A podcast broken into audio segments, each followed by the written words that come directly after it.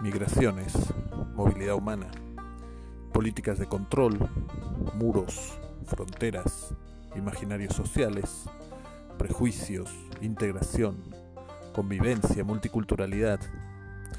Vivimos en un mundo en constante movimiento, aunque ahora estemos confinadas. El Laboratorio de Investigaciones Transdisciplinarias, LIT, les invita a estos conversatorios sobre las inmovilidades humanas, un espacio para el diálogo y la reflexión acerca de las complejidades de estos desplazamientos de personas a lo largo del mundo en tiempos de inmovilidad. Porque si existe un cielo, todas y todos seremos allá inmigrantes. Bienvenidas y bienvenidos.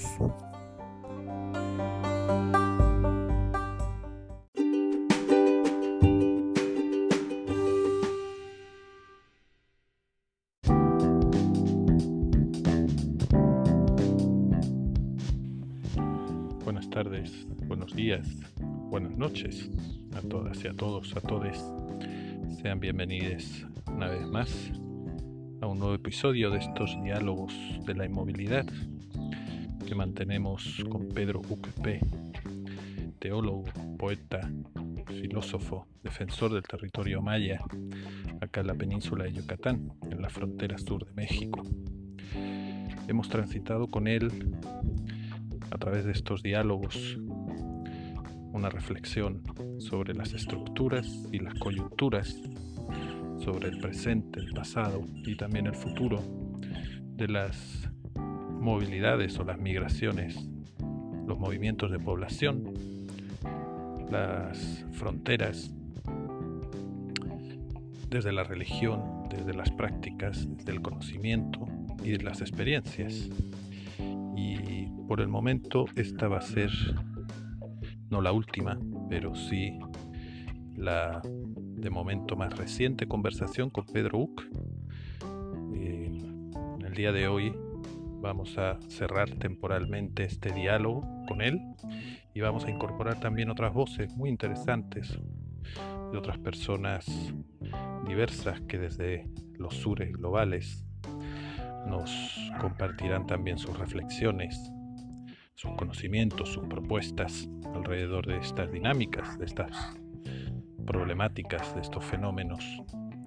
Pero antes de empezar con el diálogo con Pedro Uc, les quiero compartir, les queremos compartir una iniciativa que tuvimos junto con él, un servidor y Ernesto Rodríguez, poeta y defensor del territorio de origen chol, acá en la península de Yucatán, el estado de Campeche. Se trata de un rap titulado Viene el tren, que, con el cual concursamos en el segundo concurso Migrar de Mundos, organizado por el Colegio de Michoacán todas y todos llevamos un poeta, una poetisa dentro.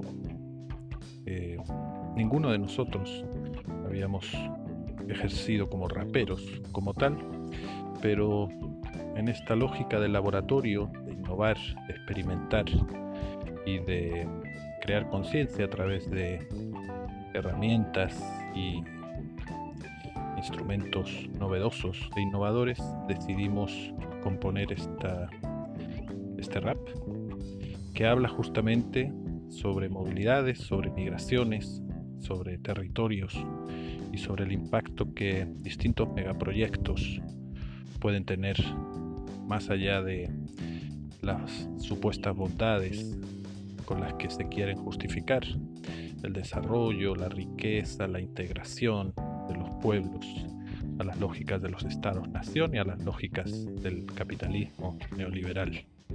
Les dejamos entonces primero con este tema. Viene el tren. Disfrútenlo.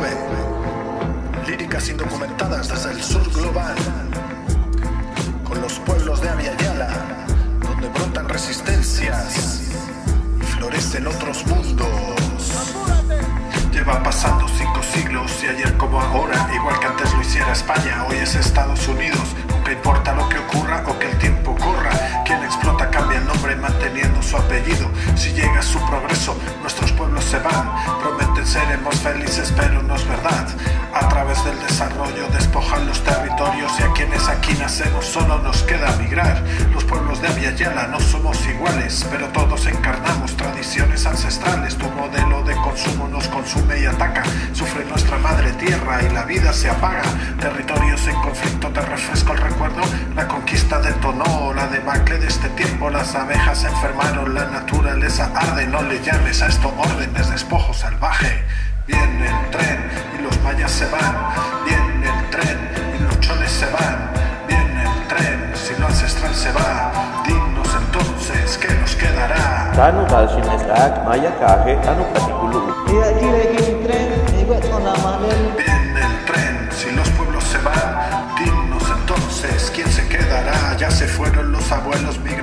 Papá y mamá. Ya nos fuimos hijas e hijos, los nietos no volverán. Violencia es pobreza, desigualdad es expulsión. Capitalismo racista y patriarcado opresor.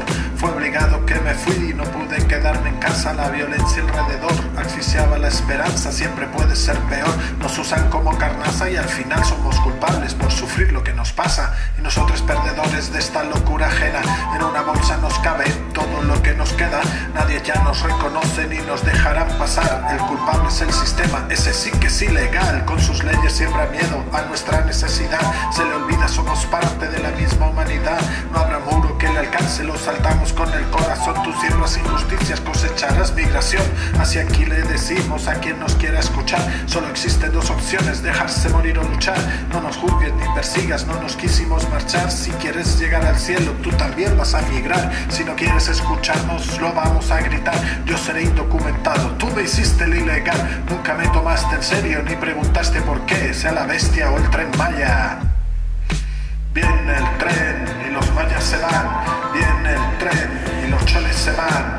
Viene el tren si lo ancestral se va. Dinos entonces qué nos quedará. Tanu dalshinesrak maya kaje tanu tonamanel. Viene el tren si los pueblos se van.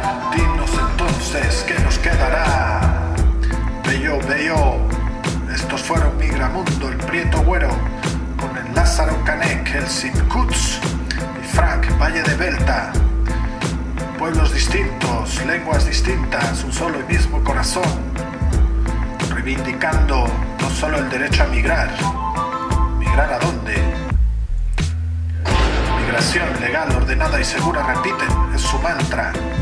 Nosotras queremos permanecer y pertenecer a la matria que nos vio nacer, defendiendo, reivindicando la memoria de nuestras ancestras y ancestros, raíces sagradas de la ceiba que sostiene al mundo. Chohot ashiknal kubinusi tikumuli lob ike. Uyochel huntul mahanka. Amachal kapti hobonche. Uchikani bishub itihkot huntul mahanka. Abobo hikche tak milki.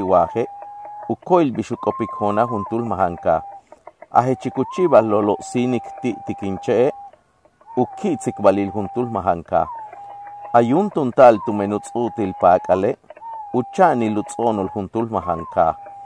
aputzul tiu lech tzutzut konchiche ukiyajil ukoko kuxal juntul mahanka.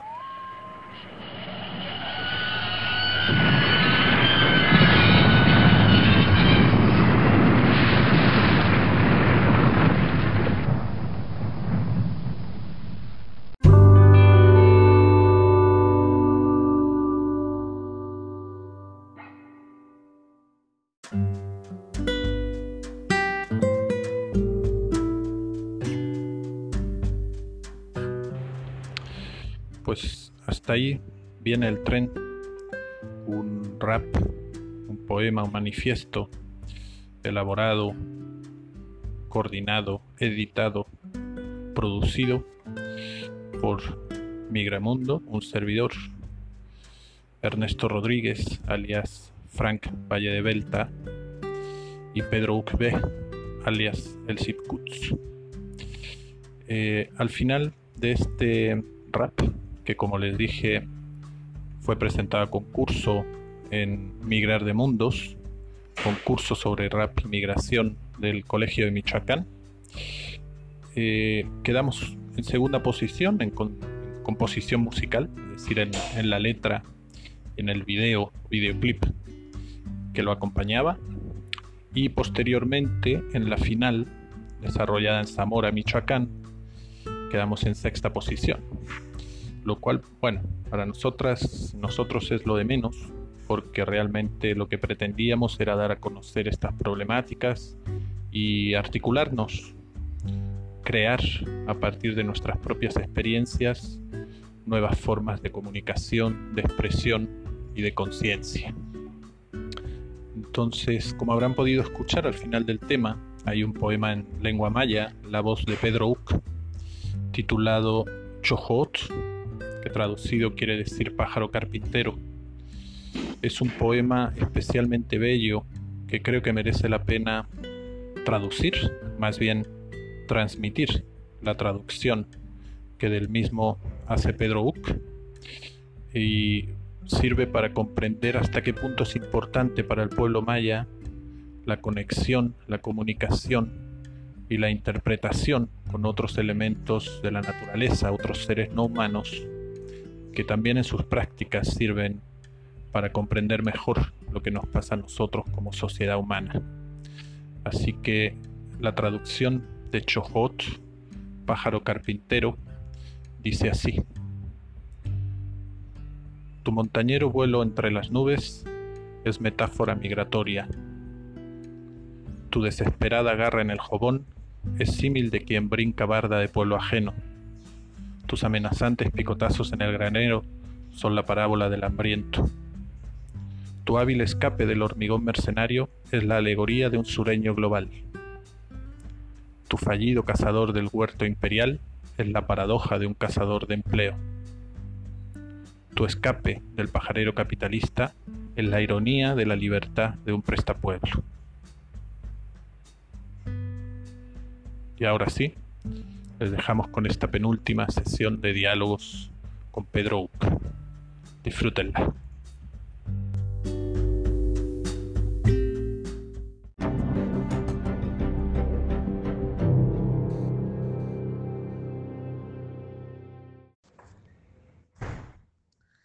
Y luego ves, pues mira, la tecnología te interrumpe la conversación y el desarrollo de tus planteamientos. y se toca solo el botón de cortar y terminas hablando solo con una máquina. Y esa máquina te da tantísima información tanta que hay mucha que no necesitas y realmente te lleva a confundirte y a desconectarte del entorno, que es donde está toda la información que necesitamos, ¿no? En los árboles, en las plantas, en el aire, en, pues sí, también los otros seres no humanos, pero también seres que están a nuestro alrededor, que nos cantan y nos miran y pues se tratan de comunicar, pero como no tienen celular, pues no les hacemos caso. En fin, bueno, quería agradecerte tu, último tu última audio, tu última palabra, tu última respuesta. Em, y al hilo de, la misma, bueno, te, quiero volver a preguntar em, dado el carácter técnico y académico de tu última respuesta, me pareció maravillosa. Eh, y que es pues la palabra de, los pueblos, o la palabra de Pedro Uc, la palabra de la resistencia, la palabra de la identidad maya eh, indignada. Y así yo creo que, que tú la expresas y la compartes desde ese convencimiento de que esa palabra tiene sentido y razón y validez desde lo que es, desde lo que expresa, desde lo que siente, desde lo que representa. Pero mm, te quiero preguntar, en particular, si sigues interesado y de acuerdo en que compartamos estos audios eh, pues a través de nuestras redes sociales, con todo y la carga técnica, política, eh, que tienen. Digo, hubo nombres, hubo instituciones que nombraste y yo quiero, por supuesto, antes de que vayamos a pensar en, en hacer esto público, tanto de forma escrita en el libro de Voces del Sur, como de forma auditiva a través de estos, de estos audios. Si eh, quieres que hagamos alguna edición en el contenido, que borremos alguna parte, que omitamos los nombres o los tecnicismos, y, o no, o, o estás de acuerdo con que esto se socialice pues como es y como surgió con esa misma intensidad y con esa misma razón de ser. Ya ves que luego hay veces que cuando le damos dos pensadas a las cosas decimos, pues mm, esto lo hubiera dicho de otra forma o no lo hubiera dicho, o si lo hubiera dicho y a huevo estoy cada vez más convencido de que tuvo que hacerlo así. Entonces, bueno, este primero es para agradecerte el audio, la confianza, todos estos diálogos para reiterarte que yo creo que, tenemos que compartirlos, pero también al mismo tiempo para preguntarte cómo piensas, cómo quieres que los compartamos. Y en lo que, digamos, tenemos esa respuesta, eh, también compartirte mi reflexión al respecto de tu reflexión que me parece totalmente acertada y, muestra cómo existe un vínculo muy perverso, diría, entre la forma en la que se nos vende un determinado ideal, que se reviste además de un imaginario y unas palabras y unas nociones que muestran pues una pretendida bondad innata en ellas, ¿no? Hablamos de desarrollo, hablamos de democracia, hablamos de progreso, hablamos de riqueza, hablamos de modernidad. Y todos esos conceptos que se expresan en imaginarios, como bien dices, la urbanización, el consumo, el Starbucks, la Coca-Cola, el Rolex, el auto de lujo, el móvil, celular de última generación, la pantalla de televisión lo más grande posible. Todos esos conceptos e ideales justamente tienen esa contracara que es invisibilizar, menospreciar, en darle un carácter inferior y negativo todas las lógicas que no están, digamos, alineadas. Los pueblos originarios, indígenas, los colectivos excluidos, las mujeres, los menores, las personas mayores, las personas con algún tipo de pensamiento o forma de pensar diferente, locos, dementes, bipolares, es decir, todos los conjuntos de personas que no entran en ese ideal de la modernidad, pues son justamente menos y peores y menos válidos, ¿no? Eh, entre esos grupos y de forma recurrente a lo largo de la historia, pues han sido también los pueblos indígenas, el pueblo maya, todos los pueblos, tanto de nuestro continente como de, otros muchos continentes, ¿no?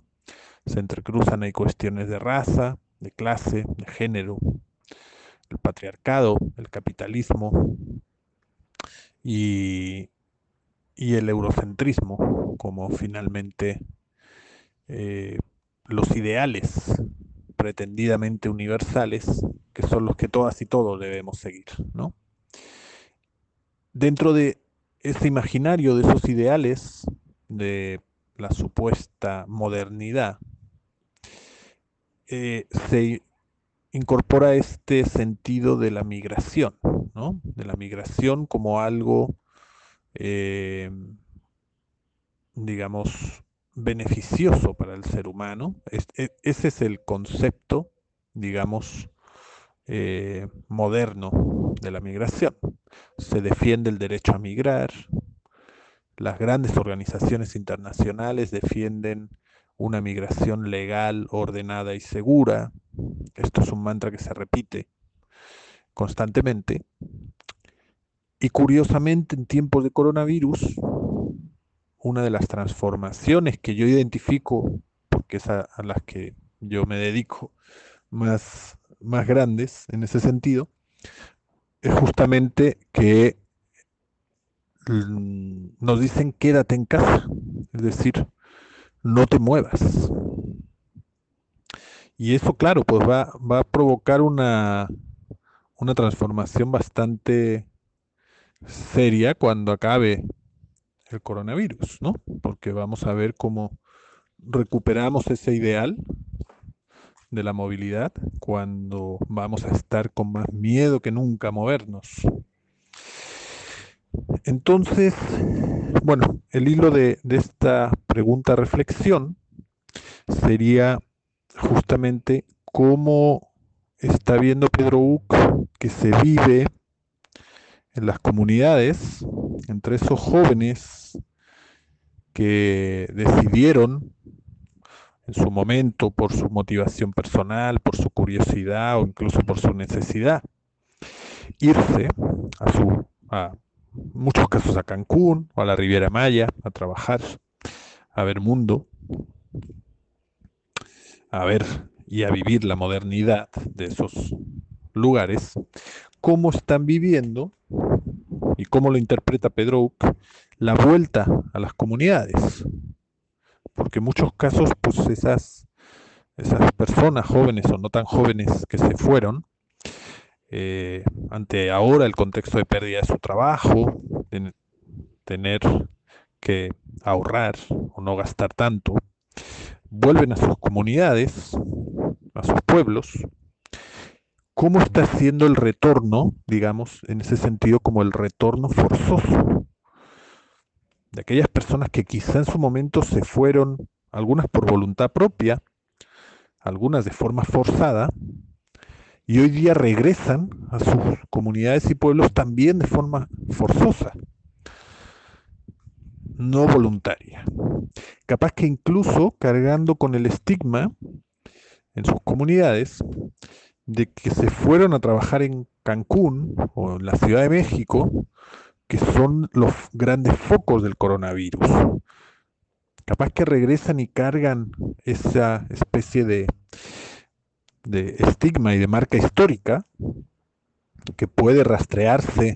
Yo por lo menos alguna vez la he llegado a, más, a rastrear en el mito de la marca de Caín el mito, mito bíblico, bueno, bíblico y que se replica en otras eh, creencias o tradiciones religiosas, la marca de Caín, que es la marca del migrante, que a veces es culpable porque abandona su tierra, a veces es culpable porque regresa a su tierra sin haber triunfado, y quizá ahora es culpable porque regresa a su tierra sin haber triunfado, sin quererlo y además como posible contagiado, ¿no? Entonces, ¿cómo es, si te ha tocado vivirlo y si has podido vibrarlo e interpretarlo, ese retorno forzoso en tiempos de coronavirus entre las comunidades y las personas migrantes de origen maya?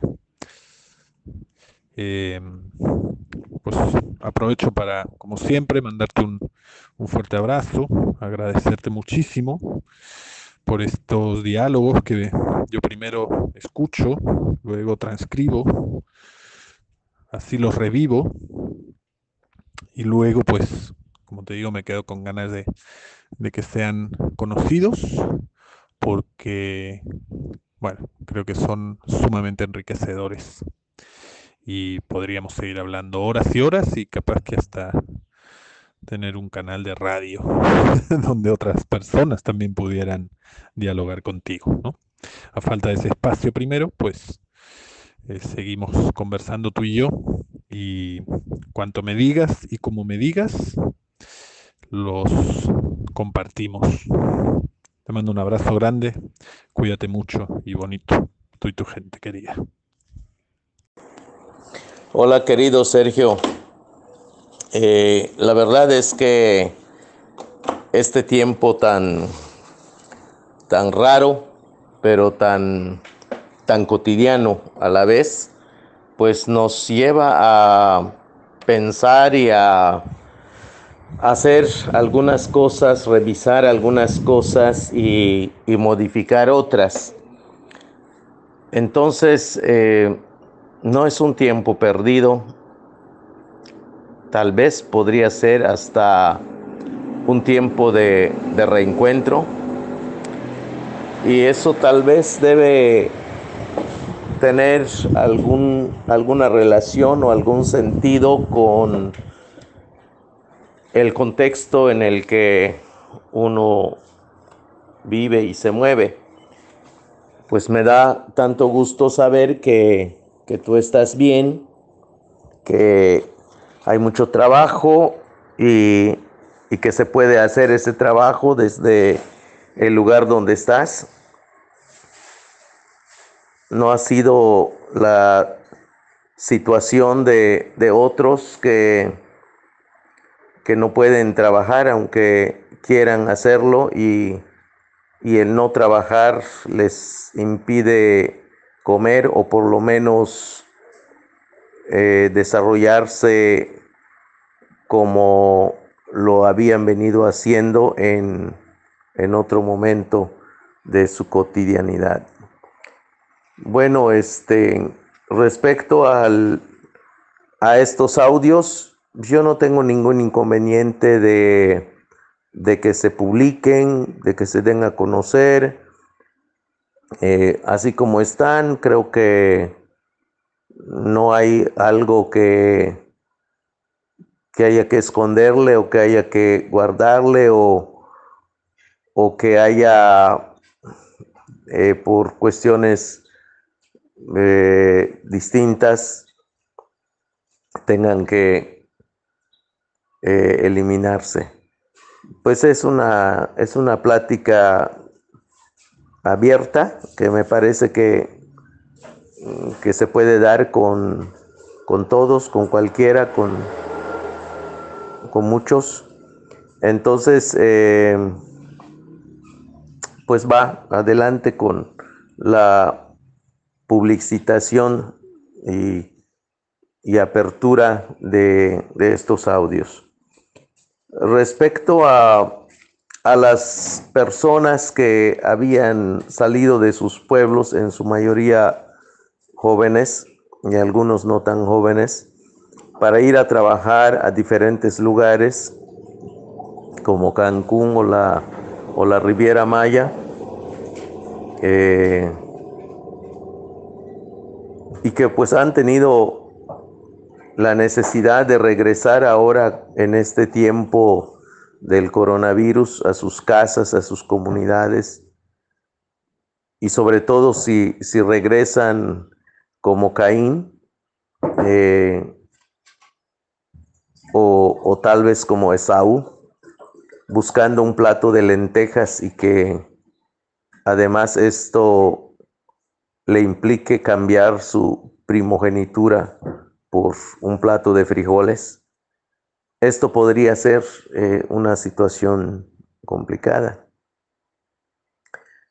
Entonces eh, están los Caín, están los, los Esau, que, que vienen en busca de, de los Abel y, y de los Jacob.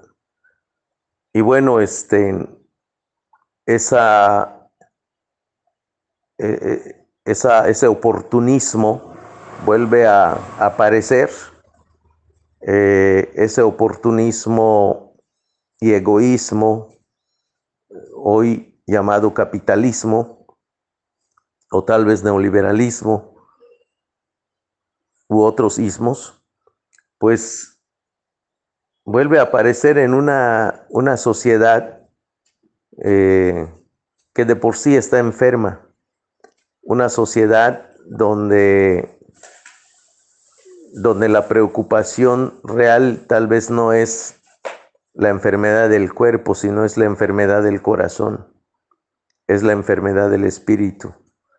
Entonces, eh, eso sí es una situación que, que preocupa.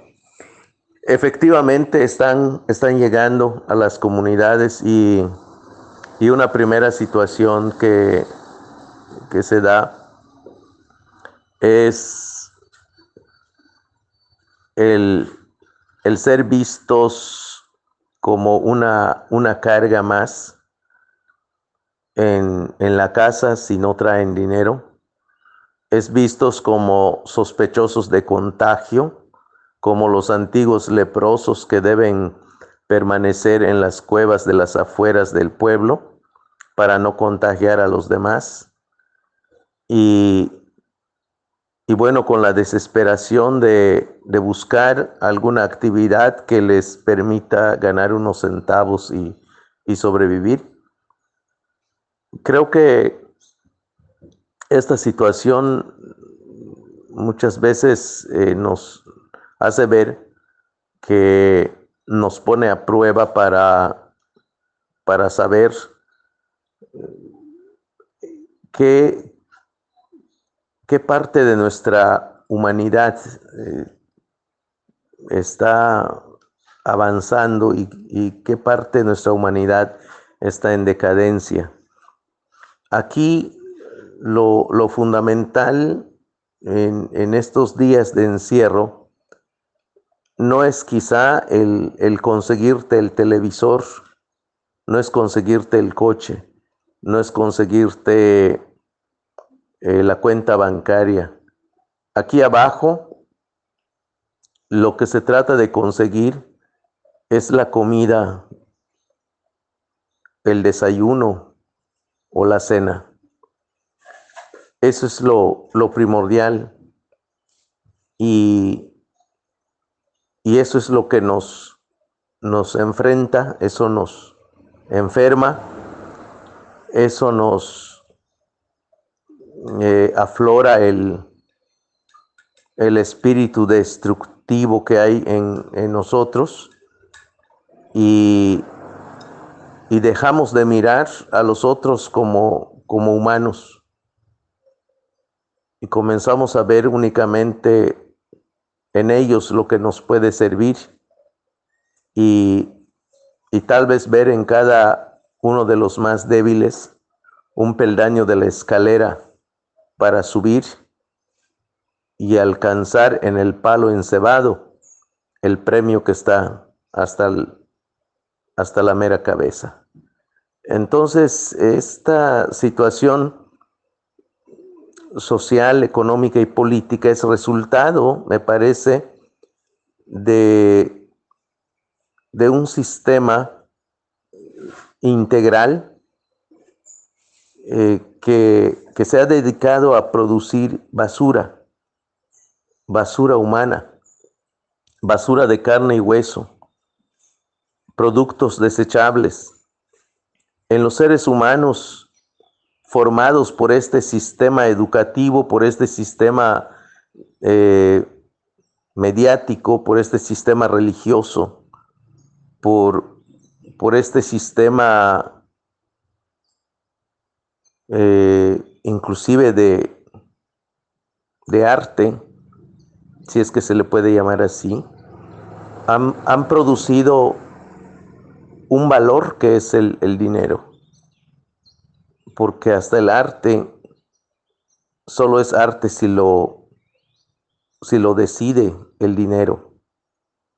y no es arte porque es una creación, no, no es arte porque sea una creación sui generis como debe ser toda creación.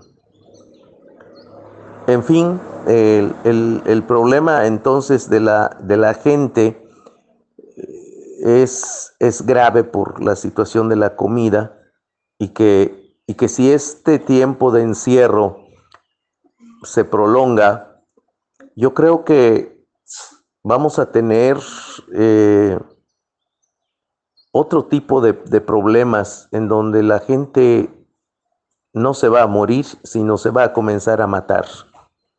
Se va a matar suicidándose o se va a matar asesinando al que tenga a su lado para poder comer de su carne y beber de su sangre. Esto, esto es uno de los problemas que, que tenemos y lo peor es que en medio de todo esto sale el presidente a decirnos que el tren va porque va. De ese tamaño está la, la deshumanización, de este tamaño está la enfermedad nuestra, cuando no hay equipos de salud o sanitarios en los hospitales, no hay médicos y tampoco hay hospitales en muchas comunidades. Pero eso no es prioritario, lo prioritario es el tren. Entonces, eh, esta, esta sociedad pues está descompuesta en ese sentido. Los, los jóvenes que, que regresan, los, los Esau, los, los Caín, que regresan de todo este encierro eh, laboral o en este encierro de la esclavitud moderna, muchos de ellos regresan con las manos vacías. Eh, aunque les han pintado que, que en los centros turísticos como Cancún o como la Riviera Maya eh, se llega a, a llenar las, los costales de dinero y eso ya vimos que no es cierto.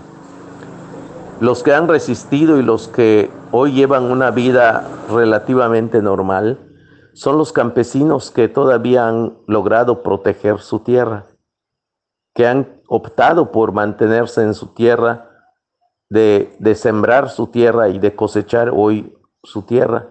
No necesitan ir al supermercado, tienen maíz, tienen frijoles, tienen tomate, tienen cebolla, tienen ibes, tienen todo lo que se siembra en la milpa y tienen para, para comer. Eh, entonces, su vida no es una vida de, de mucho consumo, sobre todo de artículos modernos, pero es una vida estable, en donde hoy los, los grandes televisores y los, y los celulares caros no los podemos comer. Inclusive los, los bancos comienzan a, a tener problemas para atender a la gente. Pero bueno, este, los, estos jóvenes que hoy, hoy regresan de entrada eh, en algunos pueblos, los ubican en lugares eh, apartados de la comunidad durante 14 días para asegurarse de que no están infectados. Y, y bueno, los, la misma familia, su misma familia le tiene, le tiene miedo, no quieren acercarse. Y, y esto pues eh, es un enfrentamiento de nuevo con, con esta realidad, una realidad eh, complicada, difícil. Sin embargo, eh, como quiera que sea, en, en los, en los pueblos hay siempre un, un espacio en, la comunidad, aunque con, con estos graves eh, signos o salpicaderas de, de, un sistema inhumano como el, capitalismo. En las comunidades todavía tenemos las raíces eh, importantes, vivas de los pueblos mayas, de ese gran árbol de la ceiba. Y eso sale a aflorar y, y muchos logran eh, reconocer en sus, en sus migrantes de nuevo a su familia, a su, a su color, a su propio maíz. Y, y a su propia eh, simiente. Entonces,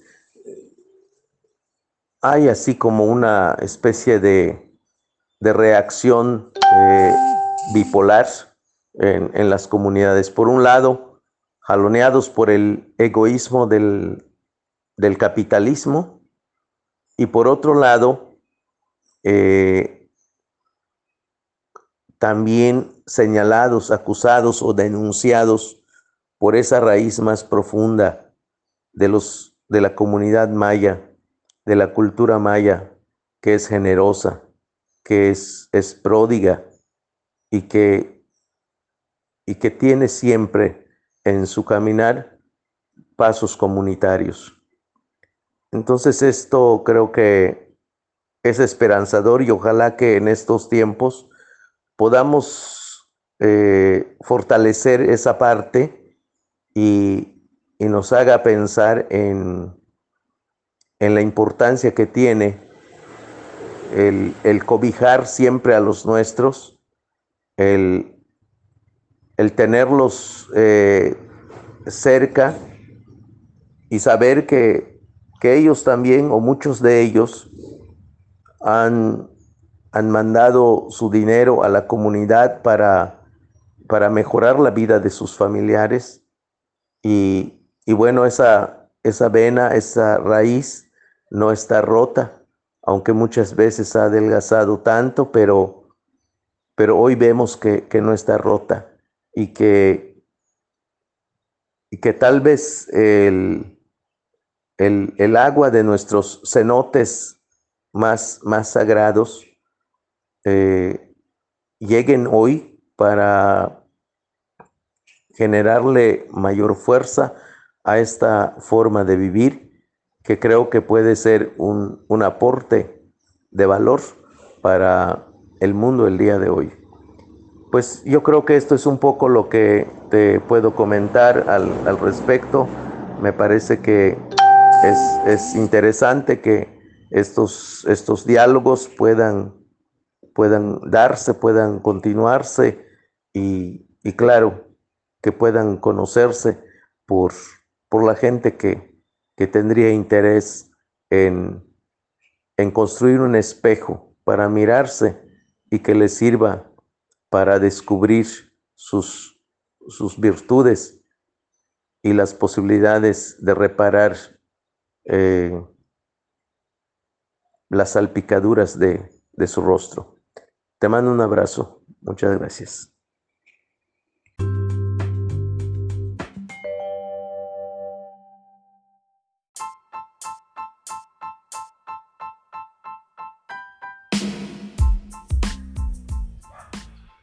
Pues hasta aquí el capítulo 5 de Diálogos de la Inmovilidad con Pedro Ucbe, al cual queremos, quiero agradecer personalmente no solo por permitir la difusión de su testimonio, de su voz, de sus pensamientos y reflexiones, sino también de una forma más amplia por tantos caminos que hemos estado compartiendo desde que nos conocimos eh, acá en la península de Yucatán es para mí un, honor y un placer no solo conocerte, Pedro, sino sobre todo lo que he aprendido contigo, lo que hemos podido compartir y la posibilidad siempre abierta de seguir caminando por estos caminos de la inmovilidad y los territorios. Un abrazo grande a Pedro y a todas y a todos ustedes. Gracias por continuar, por sus comentarios, por sus audios, por sus recomendaciones. Eh, les esperamos en el capítulo 6, eh, que ya será en este caso con otra voz de otra persona que nos compartirá también sus reflexiones, sus sentires y sus inquietudes al respecto de estos temas. Que tengan un bonito día, todas y todos, y cuídense mucho y bonito. Hasta la próxima.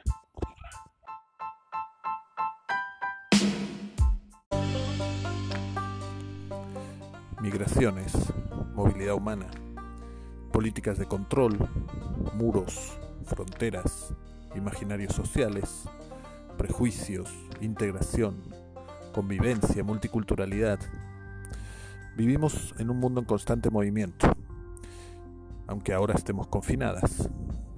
El Laboratorio de Investigaciones Transdisciplinarias, LIT, les invita a estos conversatorios sobre las inmovilidades humanas, un espacio para el diálogo y la reflexión acerca de las complejidades de estos desplazamientos de personas a lo largo del mundo en tiempos de inmovilidad. Porque si existe un cielo, todas y todos seremos allá inmigrantes. Bienvenidas y bienvenidos.